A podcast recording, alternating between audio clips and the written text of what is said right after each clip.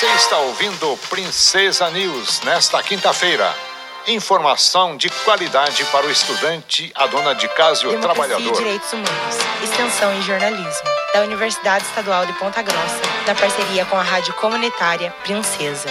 Olá, sou Tainá Landarim. Retomamos hoje a abordagem sobre a nova Lei de Transporte Coletivo de Ponta Grossa, em vigor desde o dia 4 deste mês. Entre as novas medidas, a lei prorroga o contrato do transporte coletivo com a VCG, Aviação Campos Gerais, para mais dois anos. O contrato estava previsto para terminar em 11 de junho deste ano. Outra medida aprovada pelos vereadores e sancionada pelo executivo local foi o repasse da prefeitura para a VCG, nos seguintes valores: 26 milhões de reais neste ano, 28 milhões de reais no ano que vem e 30 milhões de reais em 2025. Voltamos a conversar com o co-vereador do mandato coletivo do PSOL, Guilherme Mazer, sobre como ocorreu esta decisão na Câmara de Vereadores. Eu prefiro fazer essa discussão separadamente, porque as pessoas precisam compreender exatamente do que, que, se trata. Em relação à prorrogação, nós estamos em abril. O projeto de lei foi votado no final de março. Um processo licitatório que corra tudo bem, sem nenhum embargo judicial, ele demora no mínimo 180 dias. E o contrato se encerra com a VCG em 11 de junho desse ano. Se até 11 de junho desse ano não tivesse, não tiver acontecido todo o processo licitatório, as pessoas vão ficar sem transporte coletivo. Então é razoável você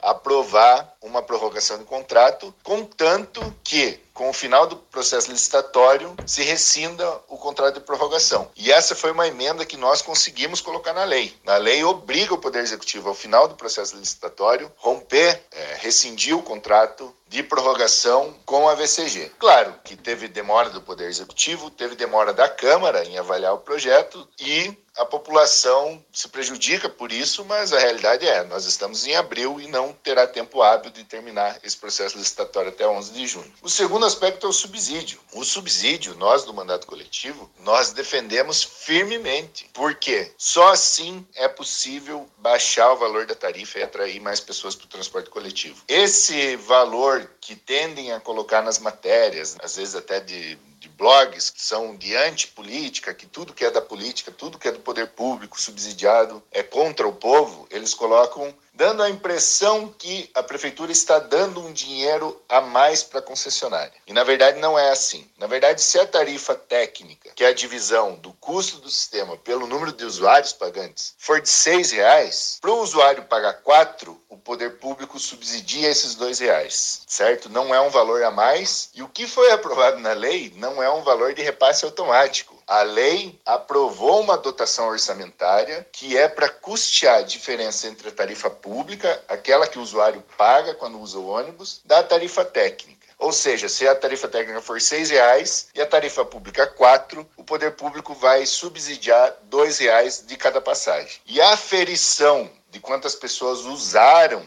o bilhete terá que ser mensal, porque nós, do mandato coletivo, inclusive, aprovamos uma emenda que diz que essa aferição deve ser mensal. Ou seja, nós defendemos o subsídio e queremos que ele aumente, inclusive, para que a gente rume a tarifa zero. Toda a sociedade tem que se responsabilizar pela mobilidade urbana. E é central na mobilidade urbana, de uma cidade mais inclusiva, de uma cidade moderna, de uma cidade sustentável, que o transporte coletivo seja um dos meios, um dos modais de transporte mais utilizados e que seja central no planejamento.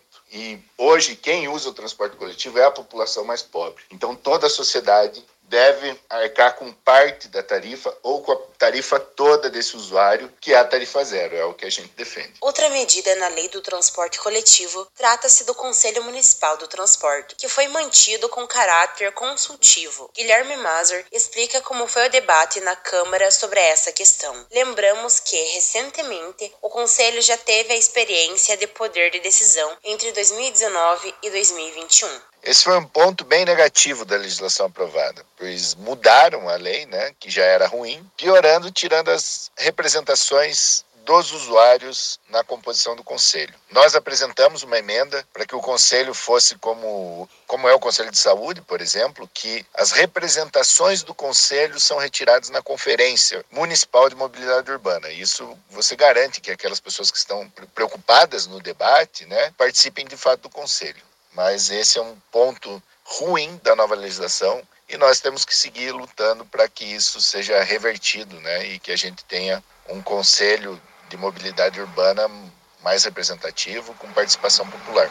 Agradecemos a participação de Guilherme Mazer, co-vereador do mandato coletivo do PSOL, que falou conosco ontem e hoje sobre a nova lei de transporte coletivo em Ponta Grossa, em vigor desde o dia 4 deste mês. Democracia e Direitos Humanos é um projeto de extensão do curso de jornalismo da Universidade Estadual de Ponta Grossa, na parceria da Rádio Comunitária Princesa. Produção, locução e edição, Tainá Landarim.